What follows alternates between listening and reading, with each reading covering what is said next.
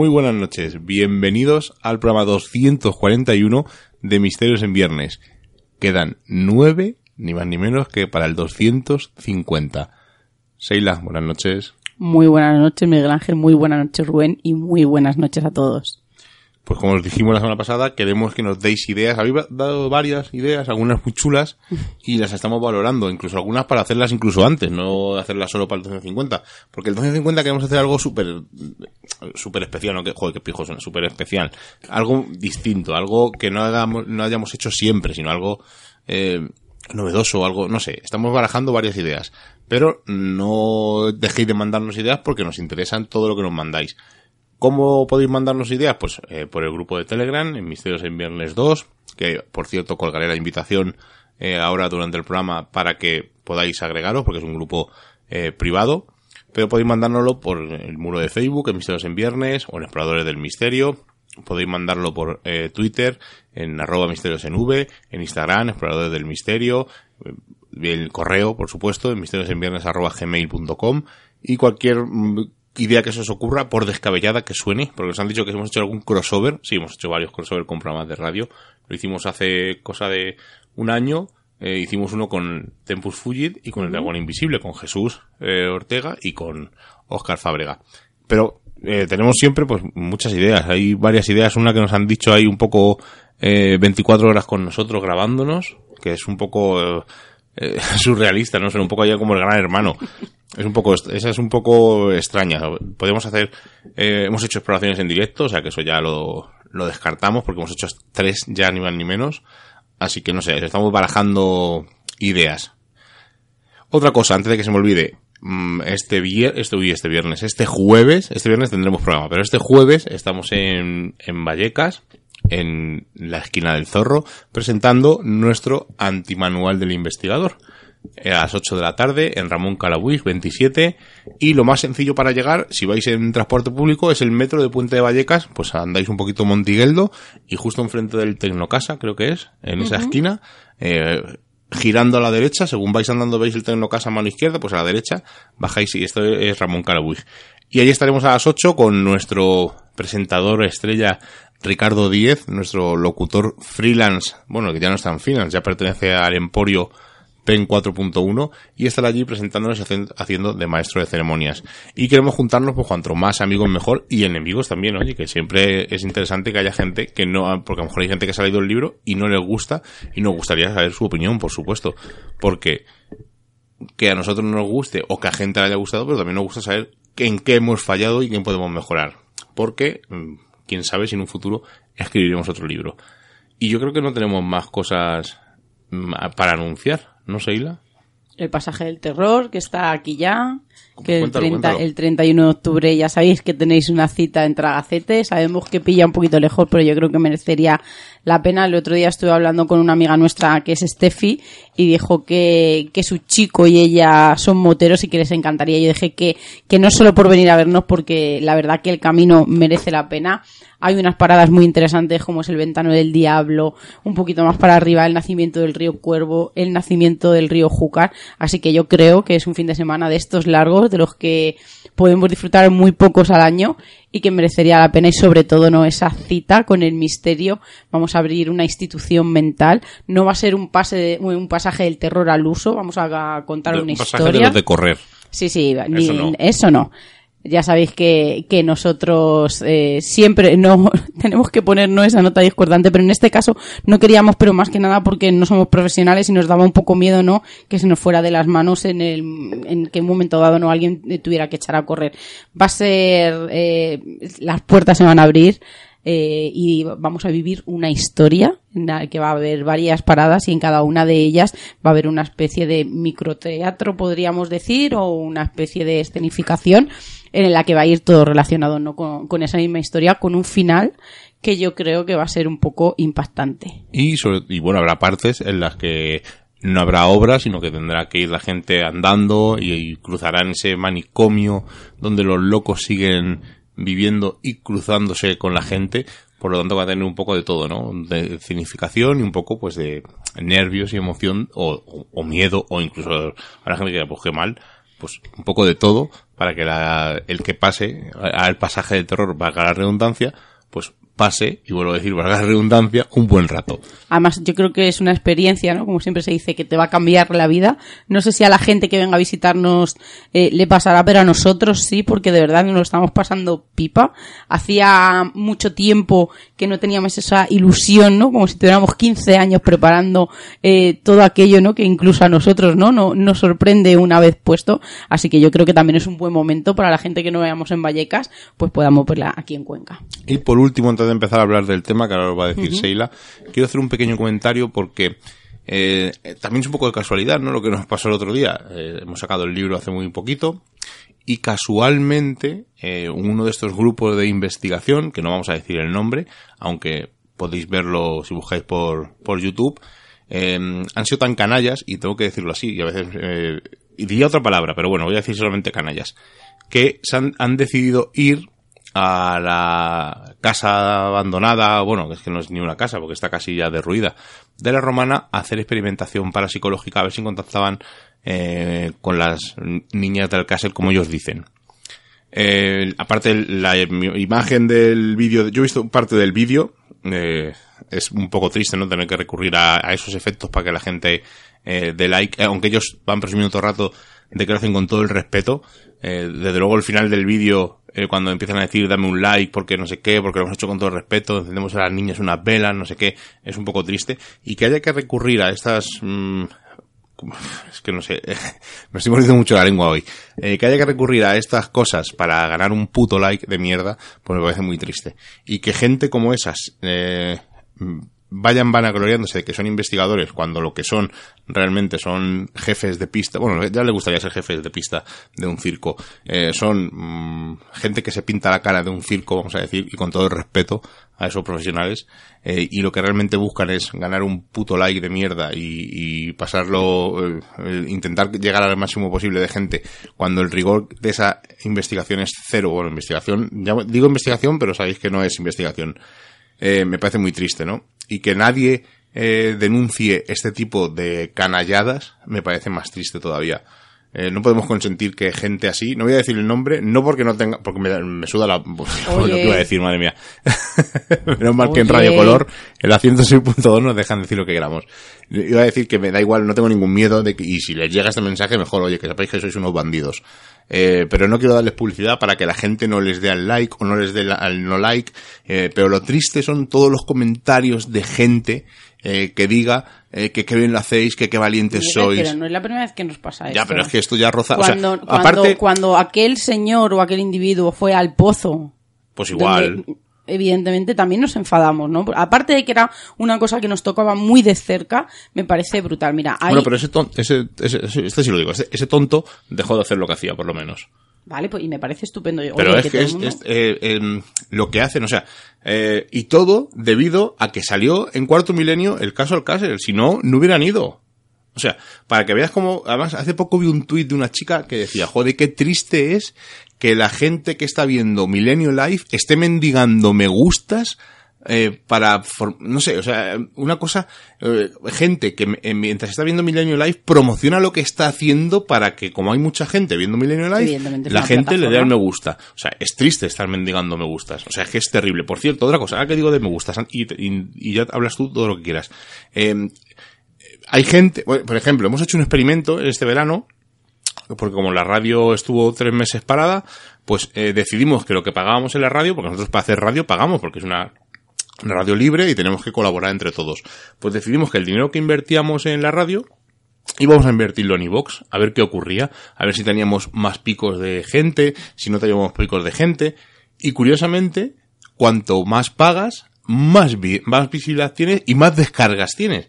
Es curioso. Pero llega un momento en que eh, durante el verano hemos tenido picos hasta 3.000, programas de 3.000 descargas y la semana pasada, siguiendo pagando, hemos tenido pico, el pico más grande ha sido 700. O sea, 700 ha sido el tope de descargas. No sé si llegaré a 800.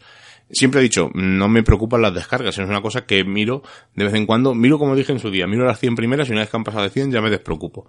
Eh, pero por manía mía. Pero es curioso que tú puedes incluso eh, pagarte, todo el mundo lo sabíamos, ¿no? puedes eh, pagar tus likes pagas un dinero y tienes más like, hay más visibilidad, es más fácil hacer ese contenido y es triste, ¿no? Que tengan, que ten, y, me incluyo, ¿eh? Que tengamos que recurrir a eso para que la gente nos escuche. O sea, lo hemos hecho porque hemos dicho, bueno, como apagamos la radio, vamos a ver qué ocurre si en iVox y estamos tirando los piedras a nosotros mismos y lo mismo los señores de iVox nos chapan hasta el canal.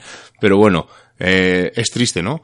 Que tengas que pagar para que el programa se vea. O sea, eh, o gente que tenga que recurrir a eso, ¿no? A estar viendo Milenio Live y promocionar lo que está haciendo para que la gente pues o, hacer lo que han hecho estos bandidos, irse a la romana a intentar contactar. yo te tengo que decir que en eso discrepo contigo porque a mí me parece, yo pago una radio y ese dinero la gente lo puede invertir.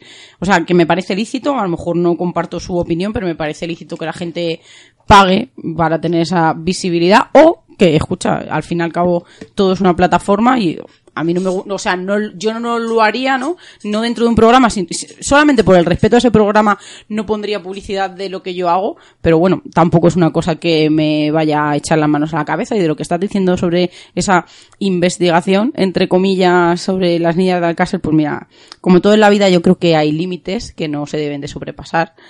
Eh, nos pasó, te voy a repetir con lo de, y es verdad que nos llevamos un pequeño disgusto cuando pasó lo del pozo. Esto es verdad que es una cosa que te enfada, ¿no? Yo creo que, es un lo caso. Del pozo, a lo mejor hay gente que no sabe de lo que estamos hablando. Lo del pozo es que otro bandido, con otro grupo de investigación, que se fue a la estación del pozo donde los atentados. Hace psicofonías. Hace psicofonías y fotos y obtenía fotos hasta de demonios. Entonces, pues a nosotros evidentemente nos afectó un poco como quizá esto, eh, más que nos ha afectado, pero también nos ha enfadado mucho, ¿no? Por el que el todo vale, ¿no? Hasta los límites que se están, que se están llevando. Creo que, mira, yo mm, no sé si lo hemos dicho en antena o lo hemos dicho en privado, pero nosotros sabéis que ahora estamos aquí en Cuenca. Incluso se nos ofreció la posibilidad de andar eh, el poder ir al domicilio donde mataron a las dos chicas por Morate, aquellas dos chicas, ¿no? Que una de ellas había dejado a este chico y al ir a por sus pertenencias, pues mató a las dos. Y nosotros evidentemente dijimos que no, que nunca lo haríamos porque me parece algo tan brutal, o sea, yo nunca, nunca me voy a lucrar, ni siquiera voy a poner en palestra el, esa situación, ese hecho atroz como puede ser Alcácer, y sobre todo el, que no podría dormir por las noches pensando que he hecho daño a, a esos familiares, incluso, ¿no? Eh, que sí, que es verdad que es un tema que está en auge, que no te digo que no, si pasara por Alcácer, no te voy a decir que no pudiera llegar a acercarme, ¿vale? o, acercarte. Incluso, o incluso que no llegara a sacar una grabadora, ¿vale? Pero de ahí a publicarlo o a emitirlo dista mucho. Yo creo que hay límites que no, siempre digo que hay reglas que no están escritas, que no hace falta que lo estén porque yo creo que, que al final la ética, los valores y sobre todo el respeto tiene que primar y pienso que hay límites que no se deben de cruzar nunca y que esto sí que es verdad que se tiene que denunciar, no otras cosas que a lo mejor no denunciamos en un momento dado, algún comentario en el que se le bloquea a esa persona una semana, unos días, que al final es, pues eso, ¿no? Es un, es un, pues un enfado ¿no? De patio de colegio. Esto sí que hay que denunciarlo porque eh, primeramente hay unas víctimas, hay una familia detrás, hay una historia y sobre todo que yo creo que es un hecho atroz que no se debe de recordar por este tipo de circo. Y como en otros programas dejan la reflexión para el final, nosotros somos así de extraños y la hacemos al principio. Y ahora ya vamos a hablar de qué, vamos a decir de qué vamos a hablar, Seila, porque pues va a ser un programa un poco complicado, por lo menos para mí personalmente. Yo creo que, que cuando se habla de la muerte es una cosa en la que la cultura nos pesa mucho es algo en el que esas experiencias que se nos van de las manos que no logramos entender eh, va de boca en boca, ¿no? Y, y yo creo que, que, es algo, ¿no? Que, que seguramente a casi todos nos ha tocado alguna vez muy de cerca. Vamos a hablar de las experiencias en el lecho de muerte, ese fenómeno universal, vamos a decirlo, en el que incluso médicos y profesionales de la salud, en este caso, eh, encuentran eh, que algo se les escapa, ¿no? Que, que, no pueden dar la razón, ¿no? Que no encuentran esa racionalidad que, que ellos intentan buscar en, todas las facetas de su trabajo. Y es que estamos hablando de esas experiencias en las que los pacientes intuyen que van a morir y lo hacen a través de sueños premonitorios, de presentimientos, de esas visiones de terceras personas. Hay que decir que son infinidad los casos de personas que también están acompañando a esos enfermos en sus últimos momentos, en esos últimos, en ese aliento que le queda de vida y que comparte también estas sorprendentes experiencias y vamos a hablar un poquito más adelante de ellas. Pero ¿qué es la muerte? ¿no? Porque yo creo que, que es algo que teníamos que, que naturalizar y que no somos capaces de hacerlo, pues es el término de la vida a causa de esa imposibilidad orgánica de sostener el proceso homeostático, según nos dice el diccionario, que es pues esa, ese mantenimiento ¿no? de la condición interna estable. Se trata del final del organismo vivo que se había creado a partir de un nacimiento y existen distintos tipos de muerte y se suele considerar la muerte como la separación del cuerpo y del alma y yo me quedé un poco, jo, que esto lo ponga ¿no? en una definición eh, vamos a decir, seria, ¿no? O, o, en la formal, y es que nuestro cerebro es independiente de la conciencia y es el medio para canalizarla, por lo que en realidad es físicamente ajena al cuerpo.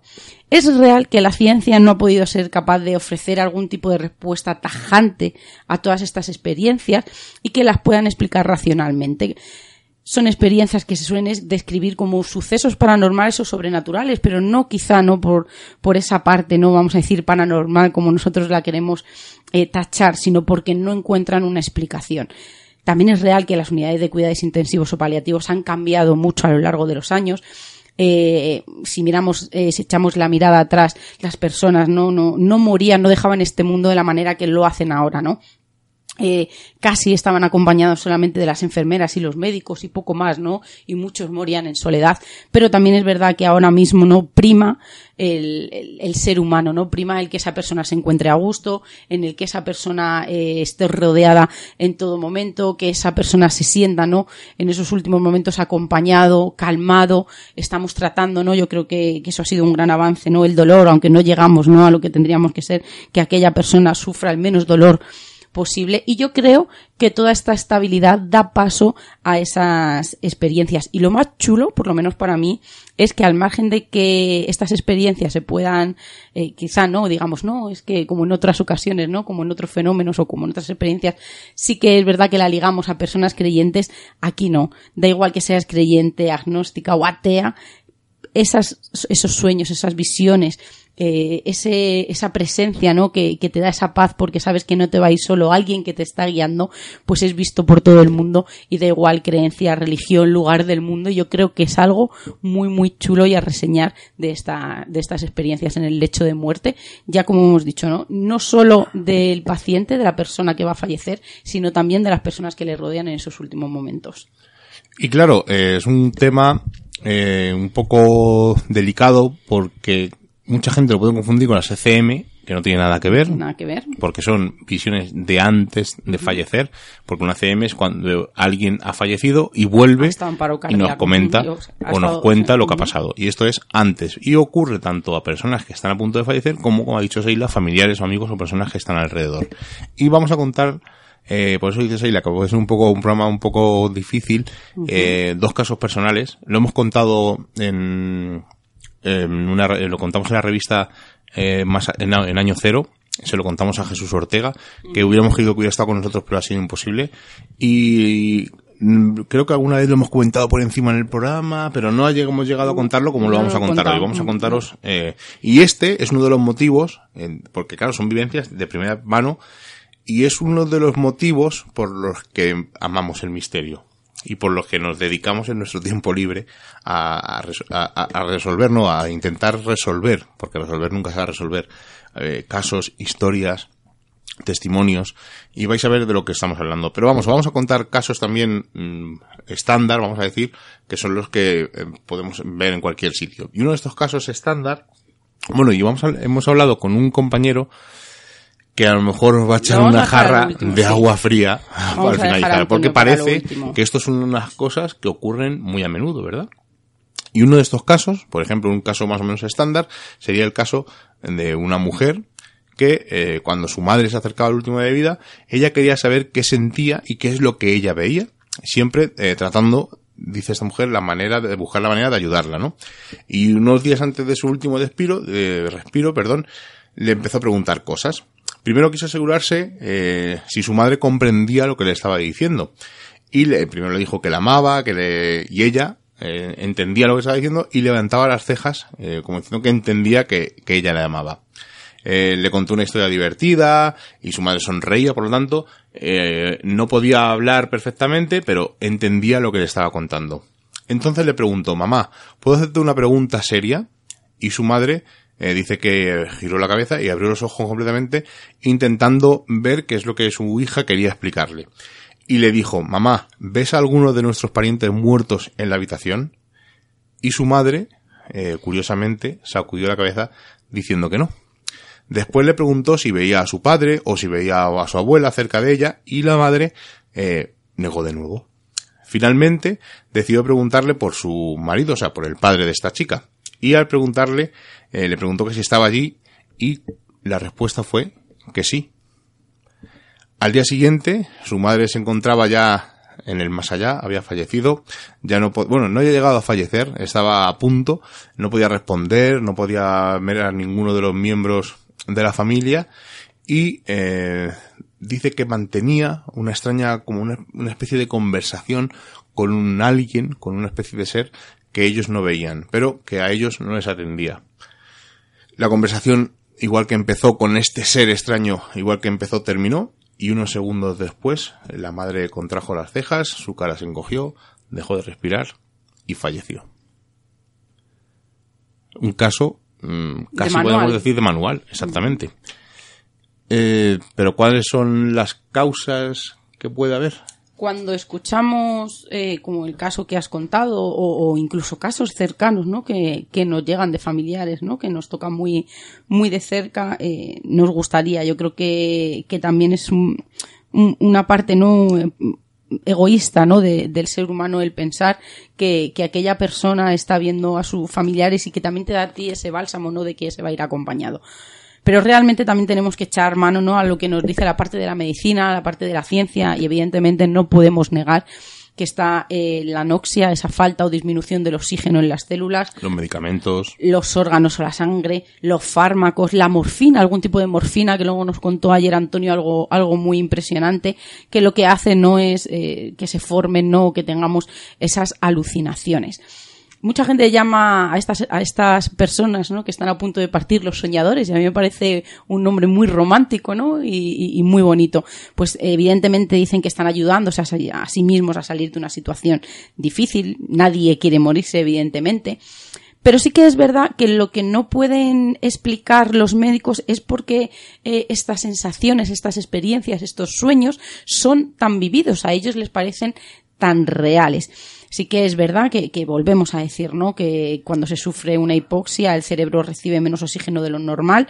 Y, son y la química del corporal de los pacientes terminales es, es algo complicada no y podría llegar a, a, hacer no que estas vivencias parecieran real no no sabes si son sueños o son realidad están en un estado en mucho en muchos casos de vigilia no de sueños entonces es muy difícil desgranar, eh, sobre todo para ellos, qué es la parte real y, y, cuál es la que no lo es, ¿no?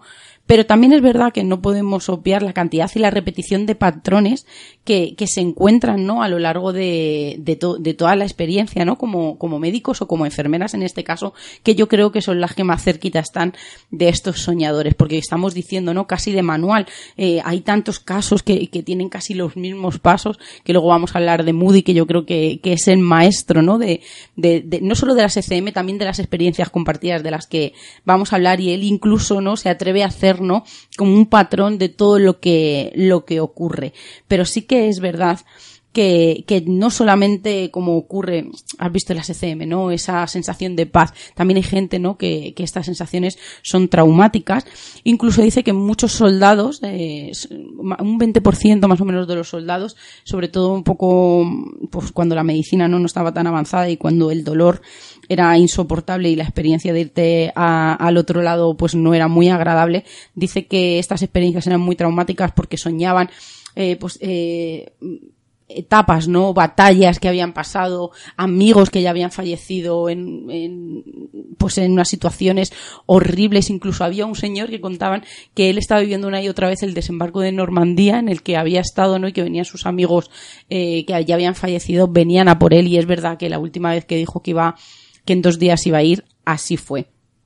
Pero también eh, es un paso, fijaros, ¿no? Es un paso necesario el, yo creo el concienciarte de que te vas a ir, pero no todo el mundo lo experimenta igual pero sí que es verdad que estas experiencias les ocurre muy a menudo. Yo creo que lo que viene a decir es que no es necesario el ver a esos familiares o que no siempre se dan estos casos, pero sí que es verdad que de otra manera tu cuerpo te está avisando de que aquello se está, se está acabando cuando un guerrero nórdico veía en el campo de batalla una valquiria, la guerrera se servía a Odín, había que suponer que su propio Finu, el de su compañero, estaba muy cerca. Pues algo parecido también representaban, acordaros, los lobos, los búhos en el Imperio Romano. Yo creo que, que a lo largo ¿no? de, de nuestra historia, eh, evidentemente no estaba tan definida estas experiencias, pero sí que ya nos estaban dando pinceladas de que algo ocurría cuando nos íbamos de aquí y que esos avisos, eh, según las épocas en las que se vivían pues era de una manera o de otra.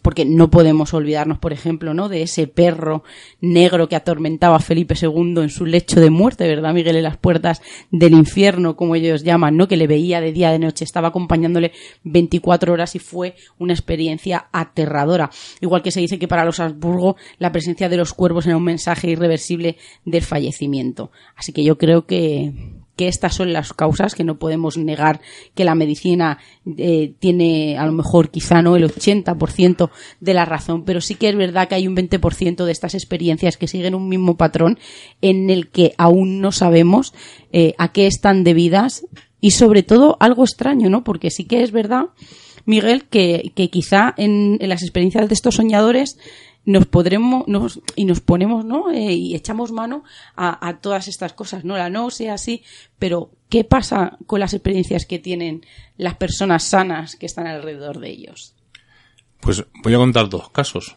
Eh, uno muy reciente eh, hace poco hace cosa de una semana y poco ha fallecido una tía y eh, estando en, estuvo bastante tiempo enferma cosa de año y pico. Por eso he querido rescatar el de los cuervos y eh, curiosamente, eh, en el último sitio donde estuvo, eh, estaba cerca de mi, donde, de la casa de mi madre, y mi madre iba a verla bastantes veces. Y eh, ya no podía hablar la mujer, estaba bastante pachucha. Y una de las tardes que fue a verla, eh, hablaba muy flojito, no se entendía bien, pero bueno, con mi madre pues tenía conversaciones, no hablaban mucho, pero podían hablar un poquito. Y dice mi madre, no, de hecho nos llamó y nos preguntó, eh, nos dijo que, que esta noche iba al pájaro a verla. También estaba muy medicada, evidentemente, porque para evitar dolores. Pero claro, es eh, algo raro y a los pocos días eh, falleció. Pero claro, algo raro ahí, ¿no? Algo, ella vio algo o entendió algo o la medicación le hizo decir algo relacionado pues con un pájaro, ¿no? Muy, como has dicho, ¿no? Es en la mitología antigua, ¿no? Que venían los cuervos, esos emisarios de mal augurio o de buen augurio. Y eh, un poco no es una curiosidad, ¿no? Pero el siguiente caso. Espera, déjame que te diga una cosa antes de que cuentes el otro. Fíjate que yo cuando tu madre nos contó esto, eh, además, eh, tuvimos una conversación, o sea, fijaros, ¿no? En el, donde estábamos, ¿no? Pues eh, el viernes anterior fuimos a Jesús de Medinaceli, porque es verdad que yo soy muy devota, más que nada, mm, ya no solo por religión, sino por tradición de que iba desde chiquitita con mi abuela, y estábamos hablando. Entonces dice que donde mi suegra trabaja, en una de las casas que trabaja, pues la mujer es muy religiosa. Y le contó, eh, yo creo que lo que ha visto tu prima es un ángel. Digo, fíjate, ¿no? Cómo cada uno lo interpreta. Y yo me acordé de Caravaca. Fíjate esa teoría de la distorsión, que él dice que lo que vemos, ¿no? Es una ilusión que nosotros creamos para que no nos pues no nos choque tanto y que eso que estamos viendo no nos dé miedo, porque quizá una persona que no cree en ángeles ve un ángel eh, de tipología estándar, ¿no? Con esas alas, rubio, con aquella luz y saldría corriendo. Pero fíjate, ¿no? Si estamos hablando de un guerrero nórdico veía un cuervo, pues no le, no le chocaba para nada, ¿no? Sabía perfectamente lo que le iba a ocurrir. Y yo digo, el día que conozcamos a Caravaca yo se lo voy a decir, oye, esto también puede ser que, en estas experiencias, en el hecho de muerte, también creemos una ilusión nosotros con algo que podamos identificar y que no nos dé miedo. Claro, ¿no? Yo creo que es lo más... Eh, evidentemente, eh, ¿qué es el miedo? El miedo es a algo que no conoces, a lo desconocido. Entonces, eh, yo siempre pongo el ejemplo de la puerta, ¿no? No hay nada más terrorífico que una puerta cerrada. Vas a un sitio abandonado y hay una puerta cerrada y tu mente explota. Bueno, o abierta, fíjate, a mí me da más miedo. A mí me da, más miedo cerrada. y te digo por qué, porque no sabes qué hay detrás. Abierta, puedes eh, intuir, otear, otear pero cerrada, mm. ¿qué hay detrás? Eh, y por tu mente pasa desde un fantasma, un vagabundo, un asesino en serie, un monstruo, un monstruo eh, nada, no hay nada, ¿no? Es como la... No, sabes lo que hay. La oscuridad total. La oscuridad. Entonces, en el momento en que tú abres esa puerta, rompes ese miedo de abrir esa puerta, ya ves lo que hay, que realmente es nada, o, cascotes, o lo que sea, pero vamos, ya has roto ese miedo, ¿no? Pues el miedo es el miedo a lo desconocido. O sea, el, ¿por qué de la gente tiene miedo a la muerte? Porque no sabe lo que hay. Si hubiera vuelto alguien y hubiera dicho, oye, señores, la muerte es esto, se perdería el miedo a la muerte. Pero ya aún así yo creo que se tendría, ¿no? El, que todo se termine, en el que dejes a todo. Sí, bueno, se termina. no, no, pero es que se termina esto de aquí, pero empiezo en otro sitio. Entonces, no, me quiero morir, pero. El miedo a la muerte yo creo que es algo tan cultural que, al final ese sesgo no lo vamos a quitar de encima nunca. Bueno, os voy a contar un caso eh, que es de primera mano. Este sí que es un caso, y es uno de los casos que me hizo eh, interesarme por el mundo del misterio. Y es vivido por una persona muy querida por mí, que es mi abuela, que falleció el día de mi cumpleaños, y cuando tenía yo 16 años. Y eh, curiosamente tenía una angina de pecho y, se asfixiaba al dormir, cuando dormía tumbada. Y una noche, eh, estando, mi abuela vivía en el barrio del Pilar, en, en un octavo, vivía en unas torres muy altas, y mis eran, eran, mayores, no muy mayores, pero eran mayores. Y entonces, pues para no molestarse eh, al dormir, dormían en camas separadas. Eh, dormían en camas de, pues en camas mm, de 80, 90, pues en la misma habitación, pero cada uno separado, mi abuelo y mi abuela. Y mi abuela cuando se asfixiaba, pues por no despertar a mi abuelo, eh, cuando estaba durmiendo, pues se iba andando al comedor. Y el comedor eh, no tenía cortinas, porque era un octavo y entonces siempre había luz en ese comedor, tanto de día como de noche. No se veía como cuando tienes las bombillas encendidas, pero había siempre claridad. Es un octavo, las luces de la calle. Y pues una de las noches que faltaba poco para que falleciera, faltaría una semana, una cosa así. Pues una de las noches que le dio el ahogo, eh, como ella decía, eh, se levantó al comedor y vio que había alguien sentado en uno de los sillones. No le reconoció, porque eh, la luz entraba desde fuera, entonces no le veía la cara, pero sí notaba que había un bulto, que había alguien. Eh, ella pues se quedó un poco, eh, claro, en un primer momento piensas que ha entrado alguien en tu casa. Pero claro, luego tu cerebro dice, no, es que estoy en un octavo, aquí no ha entrado nadie. Entonces ella se asustó y la figura le habló. Y ella la reconoció en cuanto le habló, reconoció quién era era su suegra que había fallecido hacía muchísimo tiempo y la dijo, y además eh, esto no lo contó luego a mi madre y a mí cuando estaba en el hospital a los pocos días.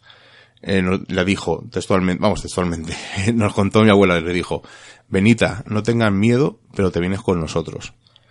Ella del miedo eh, pues sería las 3 o las 4 de la mañana, ¿no? Eso sí que no puedo precisarlo porque no me lo, no nos lo dijo. Pero lo que sí nos dijo es que del miedo se fue corriendo a su habitación y se acostó en la cama con mi abuelo, que eran camas pequeñas. Y mi abuelo le dijo, ¿qué, qué haces, Benita? ¿Por qué te vienes aquí a la cama conmigo? dijo, nada, nada, que, que tengo frío, que tengo miedo. Bueno, no quiso decirle lo que le había ocurrido. Esto no lo contó ella a los pocos días ingresó en el hospital y a los pocos días falleció. Pues una de las tardes que estábamos allí, nos lo, nos lo contó. ¿Qué puede ser? Pues no lo sabemos, ¿no? Primero que es una experiencia de primera mano, es, mi abuela y, y, no me iba a engañar, evidentemente. Puedes pensar que es una mentira. Es una de las posibilidades. Puedes pensar, tampoco se medicaba, por lo tanto, eh, no es, todo tomaba la pastilla de debajo de la lengua cuando le daba. Sí, bueno, y la tensión o algo así. Sí, bueno, pero, no lo, normal, no tenía. No, no, además tenía buena memoria, o sea, no eres una cosa. Un sueño, entra dentro de la posibilidad, ¿no? Puede ser eh, tu mente que te está avisando de que te vas. Pues sería la teoría más pausible, pero también yo creo que es un poco la más aterradora, ¿no? Y de eso hablaremos luego un poco, vamos, lo hablaremos no, lo hablamos el, otro día con un amigo y lo comentaremos lo que nos dijo en resumen y como os digo puede ser un jarro de agua fría porque claro, parece que hay muchísimos casos.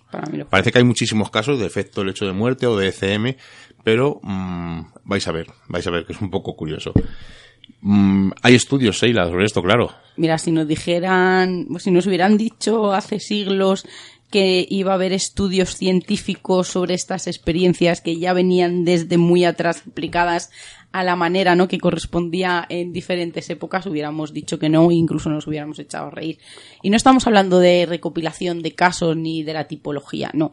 Estamos hablando de estudios en el que el, el objetivo es cómo, ver cómo influye y el impacto eh, que se tiene y que tiene la gente cuando sufre estas experiencias previas a la muerte, en las personas que fallecen, en sus seres queridos y sobre todo el significado. Pues estas visiones, como tú has dicho, pueden ocurrir en meses, semanas, días o incluso horas antes de la muerte y por lo general disminuye el miedo de morir, por lo que esa transición de la vida a la muerte puede resultar más fácil y de ahí que muchas veces también digamos, no, quizá mm, en este caso por nuestra ignorancia, ¿no? o por pensar que que, queremos que sea, sino que nuestro cerebro de, alguna manera no crea esa ilusión para que no nos dé miedo el irnos. Pues eh, hubo un estudio, ¿no? Y creo que fue unos 66 eh, enfermos, ¿no? Que ya estaban terminales y los participantes dijeron que sus visiones de amigos y parientes muertos eh, eran reales. O sea, ellos estaban convencidos que lo que estaban viendo era real.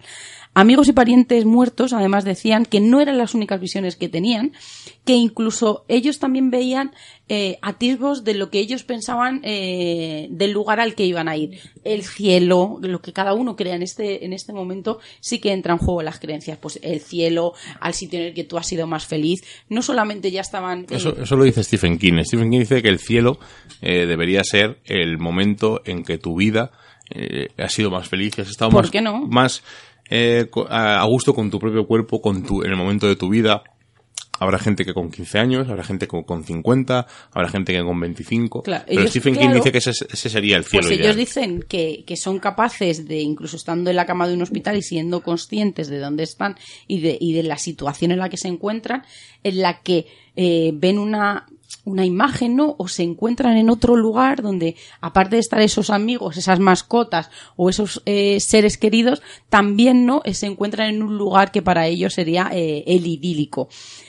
Los investigadores descubrieron que al final de la vida los sueños y visiones son una parte de la experiencia natural de la muerte, que lo que hace es eh, reducir el miedo a morir y que también puede ser de alguna manera terapéutica, porque ellos sí que es verdad que vieron que las personas que tenían estas experiencias se iban mucho más tranquilas que quizá las personas que no, ¿no? Esa angustia, esa incertidumbre que yo creo que, que al final no es lo que nos presiona a todo, no tanto solo a estas personas terminales, sino también a la gente que, que les rodea.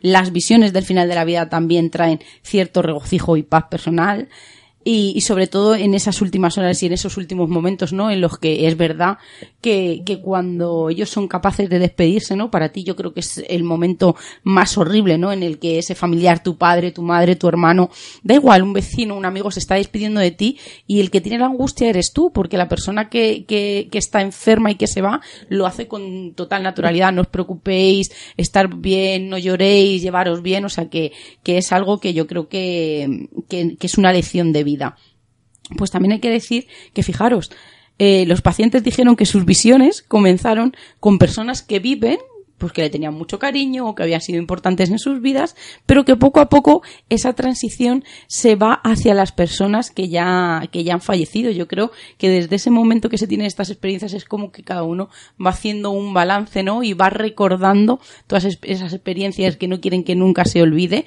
y sabiendo, ¿no? Que vas a dar un paso en el que las personas con las que te vas a reencontrar son las que ya, ya han partido. Y como resumen, dicen que esos sueños eh, les hacen sentir más paz. Dice que les explicaron incluso las experiencias de vida y, de los asuntos pendientes y que lo hacen de una manera totalmente natural que trae una sensación de paz, un cambio de la perspectiva y aceptación de la muerte, que es algo que nosotros no nos llama muchísimo la, atención y que por este motivo yo creo que, que, es uno de esos adelantos y ese pasito hacia adelante que hemos dado en hacer mucho más fácil la transición de esa agonía final hacia la muerte y mucho tiene que ver, ¿no? El, el que ellos hayan dicho a través de estos estudios y de cientos de casos el cómo se siente para que nosotros en este paso tan complicado, ¿no? Eh, les podamos ayudar. Y eh, uno de los, de los personajes o de las personas de las que tenemos que hablar por excelencia es Raymond Moody, ¿verdad? Claro, porque vamos a empezar ya con esas incógnitas. ¿Qué pasa cuando esas experiencias las tienen los familiares, eh, esas personas más allegadas, ¿no? Que se encuentran con ellos eh, hasta, hasta el último suspiro. Esas personas están sanas, esas personas no están medicadas, esas personas no tienen esa falta de oxígeno. Pues yo creo que, que es algo que, que Raymond Moody pues también dio un pasito, ¿no? No solo con las ECM, que yo creo que creó un gran revuelo, ¿no? En el campo de la medicina, diciendo, oye, que hay unas personas que están experimentando esta serie no de, de, fenómenos o sucesos que yo creo que tienen un patrón, esto hay que estudiarlo. Pues Raymond, Raymond Moody, perdón, también se abalanzó a sobre las experiencias que tenía esta gente. Además, eh, lo dicen muy bien, ¿no? Eh, son las personas que están en ese lecho de muerte, los que les están acompañando, los que tienen un vínculo muy especial. Y todo lo hablan de estellos de eternidad. Además, es un libro que, que no teníamos, que yo haciendo este programa eh, he decidido que, que tiene que estar en nuestra librería sí o sí. Y luego soy yo el que compra libros. pues Moody nos dice que las experiencias de muerte compartidas, como él las llama, y yo creo que, que, que está muy bien, ¿no? Eh, esa denominación, pues dice que le han enseñado eh, que estar próximos a la muerte puede significar también, eh, sin duda, estar próximos a la muerte de otros. Estar en presencia de la muerte, no necesariamente de la nuestra propia, tiene algo que puede abrir una puerta a un mundo superior. Es una puerta que lo que se está muriendo puede abrir a los que seguirán viviendo. Yo creo que, que es algo que nos hace reflexionar eh, creo que cuando se muere alguien muy, muy, muy cercano a ti, como puede ser eh, un padre, una madre, te hace reflexionar, ¿no? En la forma de comportarte, en el que todo, sobre todo, te das cuenta de que todos vamos a pasar por ahí, que yo creo que, que en tu juventud ni siquiera te lo planteas y en esos momentos dices, eh, al final todos vamos a estar allí, ¿no? Y yo creo que, que es un momento de reflexión, aparte de, de, esas preguntas que nos hacemos, ¿no? Y eso, sobre todo esas experiencias, de ver algo, como mucha gente estamos diciendo, ¿no? Que también ve esos familiares, que también tiene esas experiencias, que también tiene ese presentimiento de que aquella persona va a fallecer y así ocurre. Y Moody dice que hay una serie de elementos eh, que no se dan en todos los casos, pero que se dan en muchos, en algunos puede ser uno, en algunos pueden ser los siete pasos, en los que mm, yo cuando los he leído no me parece una cosa muy, muy normal, pero bueno, si lo dice Moody que ha hecho un estudio, evidentemente será por algo.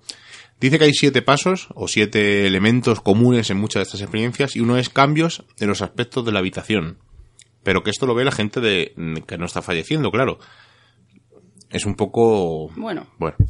Eh, otro dice que es la presencia de una luz que los testigos definen como mística, que aparecen a veces en familiares eh, de la persona fallecida y los acompañan también fallecidos. Eh, dice que se escucha una música bella, también en algunos casos. Los testigos viven una experiencia extracorpórea, experimentan una revisión de la vida de la persona que está a punto de fallecer, que esto sí que me parece un poco extraño. Eh, dice que eh, también eh, los testigos pueden encontrarse con planos y paisajes celestiales y que los testigos perciben una especie de niebla o humo que desprende el fallecido en el último aliento. Yo estos siete puntos, mm, mira que vida después de la vida me parece un, un manual casi, pero este aquí hay un poco, no sé, me parece un poco extraño. Nunca he oído, salvo lo de la música, que sí he escuchado algún caso, el resto, que los testigos vivan situaciones extracorpóreas, eh, tipo ECM, o que vean salir una especie de humo, una especie como si fuera el alma, o no sé, eh, no sé, a mí esto de los siete puntos, es un poco como rizar el rizo y mira que Raymond Moody es, una institución, pero aquí es verdad que están solamente enumerados, creo que habría que, cuando nos lo leamos, si podemos desarrollarlo, lo desarrollaremos, porque yo de algunos eh, puntos tendría una interpretación que no sería tan literal, pero que sí se podría llevar a experiencias que de las que he escuchado o incluso de algo que voy a Una cosa es que tú digas em, que sale como una especie de niebla o de humo de algunas personas que han fallecido y otra cosa es que de como eh, que parece que suelta una especie de niebla. O sea, como cuando haces el último aliento, que parece que estás echando. Claro, una cosa es ver tú esa niebla o ese humo, y otra cosa es que parezca que esa persona al fallecer eh, estuviera expulsando, que está realmente está expulsando el aire, pero como que, no sé. creo que, hay que leerse el libro bien para poder para catalogarlo. porque yo creo que, debe de tener otra lectura. Es un poco, claro, es, que, que, solo con enumerarlos es un poco... No, y que estamos viajando al terreno pues un poco angelical, ¿no? Y quedamos por hecho que al fallecer nuestra alma abandona el cuerpo. Sí, porque fíjate, eso que está hablando. De casi, ¿no? Que tienes esa regresión en el que estás eh, volviendo a ver, o sea, en el que tú compartes la experiencia de ese balance de la vida de, de la persona, ¿no? Que, que, se va a marchar. No creo que a lo mejor quizás sea tan literal en el que tú te metas en esa película también como protagonista o como un simple observador, sino que yo creo que también es verdad que como en los estudios dicen, ¿no? Que además vamos a ver luego por qué, porque hay una parte de inhibición dentro del proceso de la muerte en el que esa persona se abre, en el que cuenta cosas que quizá nunca habías escuchado, yo creo que llevas tanto tiempo, ¿no? Eh, de, esa enfermedad que al final eh, mm, terminas no haciendo ese balance con él. Bueno, daría para, o sea, eh, claro, es que al final este programa sería, si fuera un programa de podcast, pues claro, nos tiraríamos aquí hablando, pero nos tenemos que limitar a la hora, hora y poco, entonces daría para mucho, o sea, podemos hacer una segunda parte en un momento dado con reflexiones o con nuestro pensamiento, pero claro, eh, porque hay, eh, hay gente que sueña antes de morir, hay, y, parece que pasan, que ocurren cosas, eh, hay un libro que se llama El arte de morir, Ars Moriendi, que es un libro que estuvo, bueno, realmente son dos libros, hay dos versiones, eh, una más corta y otra más larga, que estuvo escrito eh, alrededor del año 1415 y 1450, no se ponen de acuerdo cuándo fue, eh, y fue escrito de la Edad Media durante la peste, la, la famosa peste negra, y es como una serie de consejos o protocolos que se dan para una buena muerte. Y es, el, sería decir, para sobre, vamos a decir, como morir bien, ¿no? Vamos a comentarlo pero mm, es muy largo, tiene varios capítulos, consta de seis capítulos, en uno explica pues el lado bueno y el para consolar al moribundo, eh, otro, por ejemplo, finaliza con el, una, oración para acompañar al moribundo, eh, como hemos dicho, hay sueños, hay casos, hay otro caso de una mujer que ve una columna de luz, o sea, hay muchísimos casos y muchas historias, pero hemos dicho que vamos a, que va a ser un programa un poco especial porque vamos a contar dos mm, casos que nos tocan muy de cerca y te toca el tuyo, Seila. Uf, a ver cómo empiezo. Eh, los que me conocéis un poco sabéis que yo perdí una hermana con, con siete añitos eh, y la experiencia que voy a contar es una experiencia compartida porque la tuvo, la tuvo mi madre. Eh, mi hermana entró en coma porque tuvo una encefalitis vírica y, estuvo pues unos días, ¿no? Que la UBI ya sabéis pues que hay pases, ¿no? Que te dejan verla, nosotros nos dejaban verla por la mañana a las 9, a la 1 y a las 6 de la tarde. Pues en una de esas eh, visitas, mi madre en ese momento se encontraba sola dentro de la habitación, ya sabéis que suelen ser con vidrieras, o sea que, que está totalmente expuesto y dice que en un momento eh, notó como que alguien iba a entrar en la habitación y, dice además que ella vio cómo se, cómo se materializaba, casi literalmente, eh, una mano, ¿no? Como para, como para abrir. Eh, en ese momento ella fue a acercarse, ¿no? A la puerta, se asomó, no había nadie. Eh, y al darse la vuelta, hay que decir que yo tengo, tenía una tía que era muy, muy especial, que mi tía Luisita, ¿no? Y ella siempre nos hablaba de que no nos vamos solos, que no nos preocupemos el día que nos vayamos, que siempre vienen a buscarnos, que es un camino que tenemos que hacer acompañados, que ese miedo de que no sabemos dónde vamos a ir que es una de las cosas, ¿no? Me muero y dónde voy, ¿no? O seguir, sabré seguir el camino, pues ella siempre no lo había costado, siempre no lo contaba, ¿no? Y mi madre era una incrédula total y siempre incluso no llegaba a reírse de ella. Pues dice que en un momento dado, al lado de, en el cabecero de donde mi hermana, eh, aparecieron como dos siluetas. Dice que, que en ningún momento la dieron miedo, que estaban en el cabecero como una cada al lado de, de mi hermana y que ella las habló. Además dice que ella intuyó que era como un hombre y una mujer.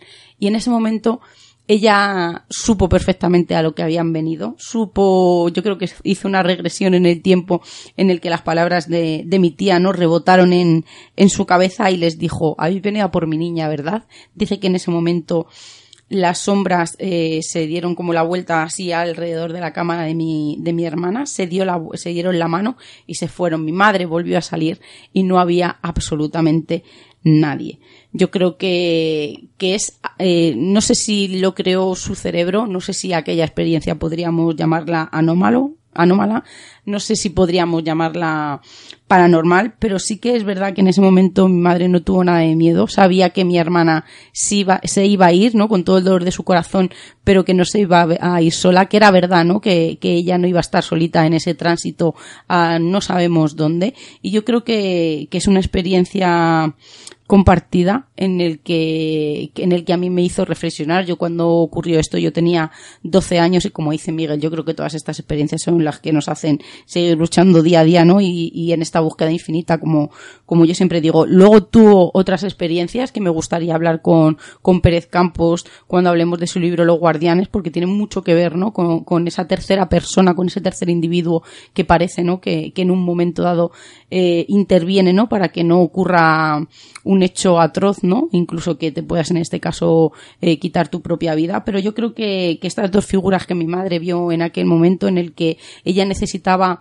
un bálsamo de, de alivio, ¿no? De, de, pensar que aquella sabía perfectamente, ¿no? Yo creo que en el fondo ya sabía que mi hermana no iba a salir de, de aquello y fue una experiencia mmm, paranormal o seres del más allá que vinieron, pues no lo sé.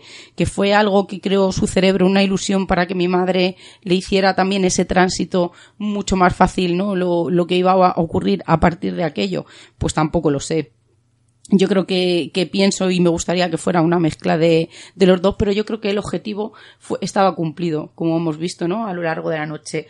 Eh, esa gente que tiene esas experiencias que están terminales, que, que van a partir, se van tranquilos, o incluso las experiencias que eh, viven los familiares tan allegados también se cumplen, ¿no? Eh, están tranquilos porque saben que no van a estar solos. Así que yo creo que al final sea algo paranormal del más allá, celestial, espiritual, o que sea solamente la química ¿no? de, de, nuestro cerebro o de nuestro cuerpo, yo creo que cumple el objetivo y que son experiencias que, aunque tengamos eh, esa relación con la medicina, también es verdad que tenemos que dejar una puerta abierta a esa parte, a ese 20%, como hemos dicho antes, que no sabemos lo que es. Pero claro, todo esto eh, son dos casos personales, algún caso estándar que nos hemos puesto, uh -huh. estudios de gente que va buscando eh, casos de experiencias en el hecho de muerte o, o experiencias ECM, ¿no? Como influye y que yo creo que es súper importante esos estudios. Claro, pero hemos querido ir un poco más allá y hemos preguntado a una persona amiga del programa que trabaja en una residencia si es algo habitual esto. Pues le vimos antes de ayer de casualidad. Estamos hablando de Antonio, de Antonio Martínez Martín. Perilla, Mira, esa terapeuta ocupacional. 15 años, casi todo en el turno de noche. Leímos de casualidad y no me no pude evitar el preguntar, ¿no? En una terraza sentados, Antonio, ¿qué opinas de esto, no? Y además había... Además nos dijo sí. que en esos 15 años habrá visto fallecer unos 200, unos 200 ancianos. Abuelitos, sí. Abuelitos como él dice. Pues eh, fijaros, ¿no? Él dice, visiones reales, ninguna. Y nosotros, claro, imaginaos, ninguna. De 200. Cero. Experiencias, sí, pero que todas tengan una explicación racional, también alguna, es que ni siquiera alguna que no tenga una explicación o que él piensa que, que no le, que hay algo raro, nos dijo que ninguna. Miguel y a mí, como ha dicho antes, ¿no? Nos cayó un jarro de agua fría y dijimos, de verdad. Y él nos habló del, pues de su parte más profesional, ¿no? Dejó aparte, eh, pues su lado más, más personal. Entonces él nos dijo, mira, las personas cuando se van a ir tienen miedo. Y yo dije, de verdad dice, estamos muy poco avanzados. Y yo le dije, no me lo puedo creer, yo creo que ahora mismo eh, las etapas, ¿no? Y paliativos, incluso paliativos en casa, hacen ese tránsito mucho más fácil. Le dijo, mira, que sí, que es verdad que no estamos en la edad media, pero todavía nos queda mucho. La gente se va con dolor, la gente se va con miedo, nadie quiere morirse. Miguel siempre lo dice, ¿no? Nadie quiere morirse. Y es verdad. Y dice, mira, claro, en este... yo siempre digo, eh, una cosa es tener miedo a la muerte, que yo, por ejemplo, no tengo miedo a la muerte, porque como no sé lo que es, no tengo miedo, pero no me quiero morir. Tengo muchas cosas todavía que hacer, tengo mucha guerra que dar.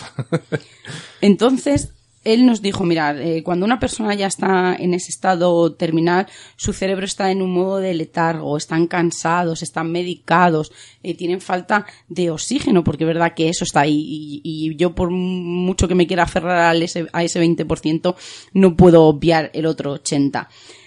Y decíamos, ya, pero cuando llaman, dice, mira, casi todas las personas, por no decir el 100%, llaman a su madre, pero no llaman a su madre porque, las están viendo, sino porque tienen miedo, porque, porque es un instinto primario del ser humano. Eh, la madre has estado dentro de ella, es la que te da el primer sentimiento de protección, es lo primero que ves, lo primero que tienes. Entonces, lo primero que haces es llamar a tu madre, no porque la estés viendo, sino porque lo necesitas. Y es verdad que cuando uno está malo es mamá, mamá, mamá.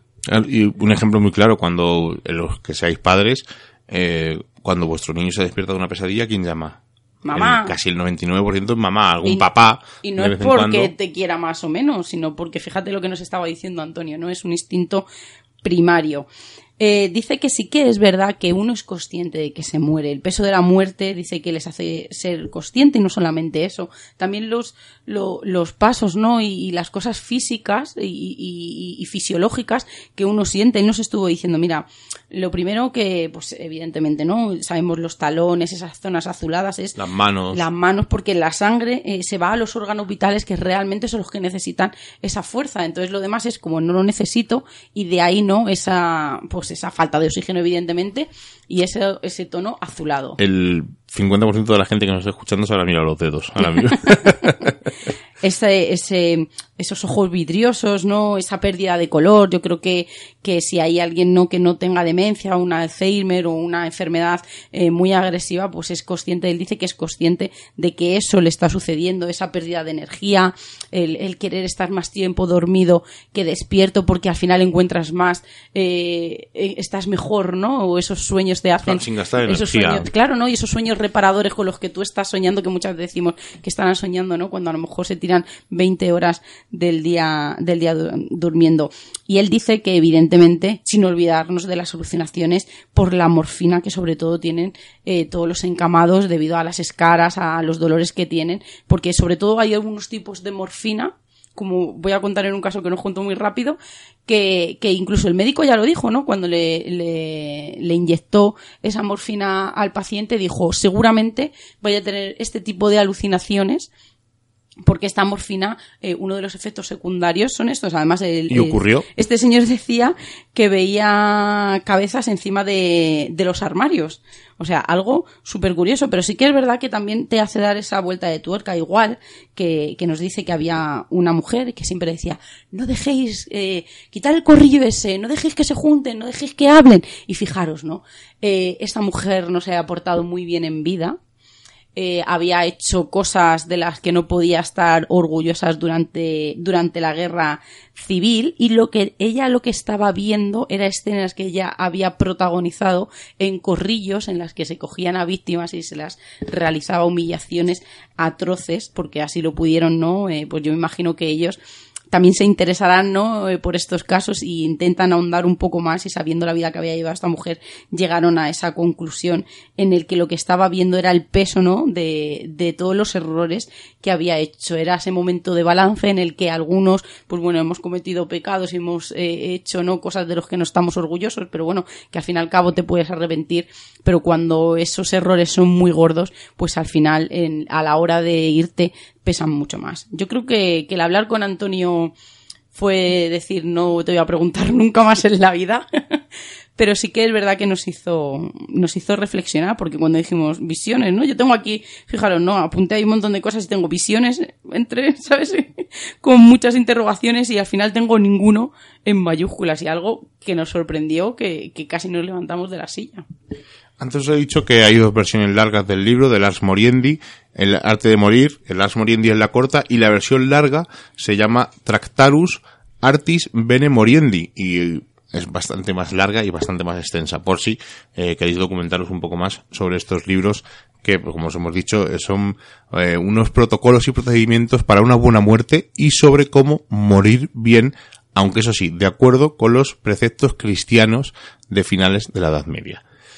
Y déjame que te diga una cosa que se me había olvidado muy importante. Antonio nos dijo y hizo hincapié que toda esa película que ven los abuelos que casi siempre la hacen hacia atrás, casi todos estos casos documentados son eh, de personas que tienen una demencia o un Alzheimer que ellos, eh, por su enfermedad, eh, hacen un viaje siempre hacia atrás, nunca hacia adelante, y que esto también puede estar reflejándose en estas experiencias en el lecho de muerte.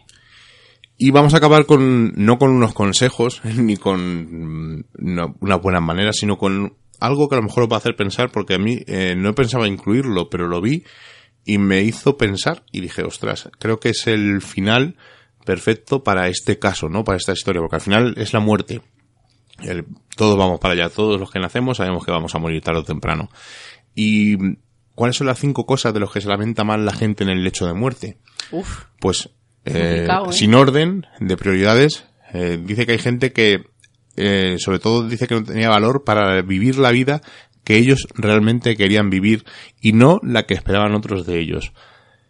Dice, hay gente que dice, yo, este, este señor a mí ya me, o sea, este señor o esta señora, a mí me ha convencido hace muchos años, que le hubiera gustado haber trabajado menos. Y me, a ver si me explico. Pero va todo relacionado. Claro, no es, no es trabajado menos sino de esforzarte, sino de menos horas. Pero para hacer otras cosas que te hubieran valido mucho más la pena. Otros dicen que desearían haber tenido el coraje suficiente para expresar sus sentimientos. ¿Cuánta gente hay que se calle y no cuenta las cosas? Todos. Otros dicen que les gustaría no haber perdido el contacto con sus amigos. Todos. Y en una época tan interconectados como estamos, parece que, mm, eh, ¿qué cuesta mandar un WhatsApp? No cuesta nada. Y aún así, joder, esto no me manda un WhatsApp a mí, yo, pues yo no se lo mando. No sé, estamos en una época un poco rara. Y la última dice que tendría que haberme permitido ser más feliz.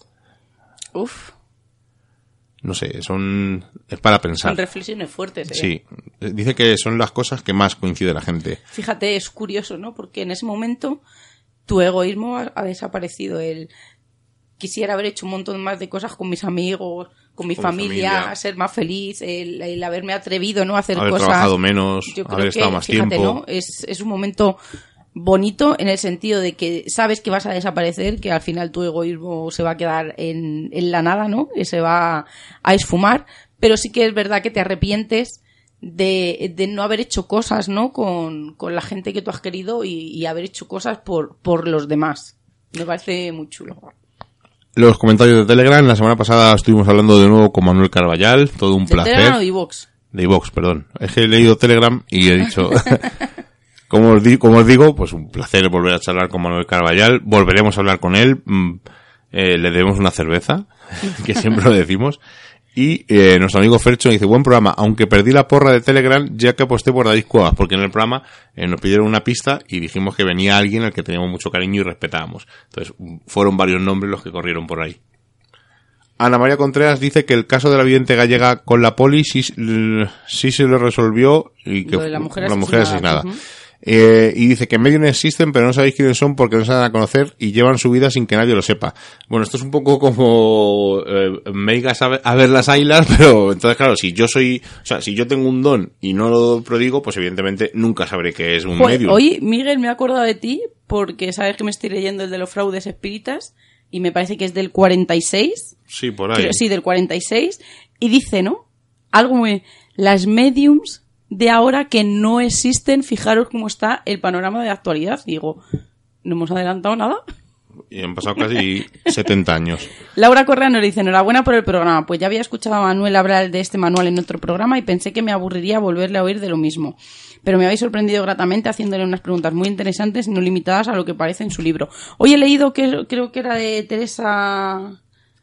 Teresa, sí. Sí, de Teresa, que decía que, que nosotros a ya le vamos a sacar lo que queramos, porque además se le nota, ¿no? La sonrisilla esa de cuando le hacemos preguntas no incómodas, pero sí diferentes.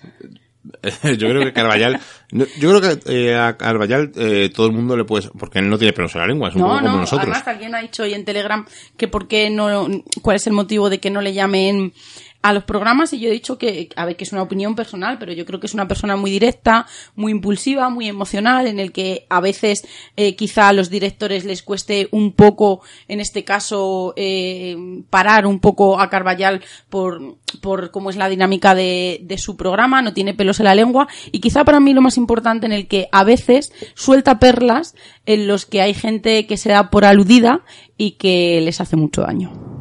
Carmen González dice, idéntico al programa de hace unas semanas del Dragón Invisible, va promocionando libros mm, a varios podcasts. Pues normal. O sea, yo escribo un libro y voy a promocionarlo. Yo creo que al, final, las al final le preguntas bastante, claro. Eh, nosotros un poco pues sacamos alguna pregunta de, de lo habitual, pero claro, tú vas a promocionar tu libro, evidentemente. como, y, la entrevista está, claro, un poco limitada por el libro, pero no, yo creo que no, no he escuchado el de Jesús, le tengo en el podcast. No, es verdad.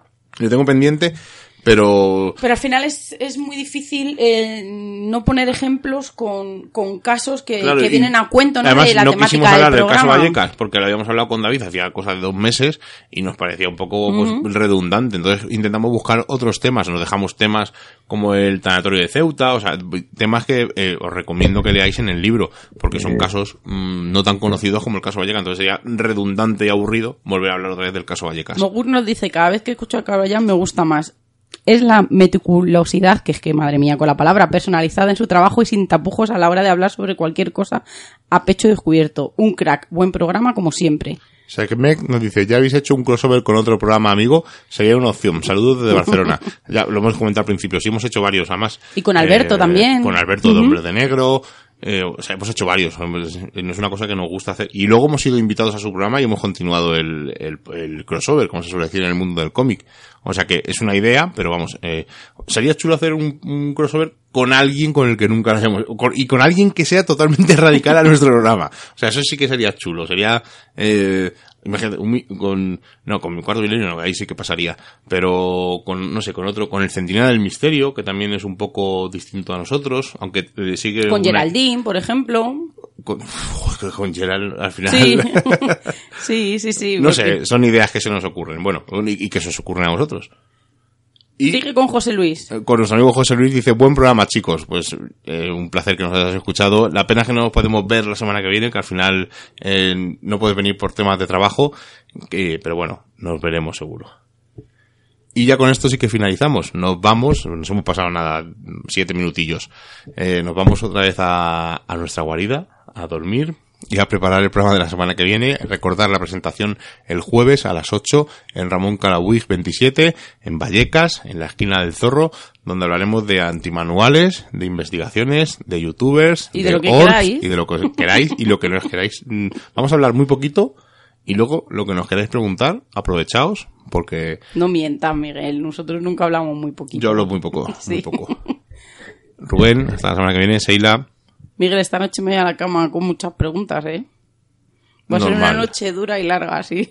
Bueno, yo madrugo, o sea que...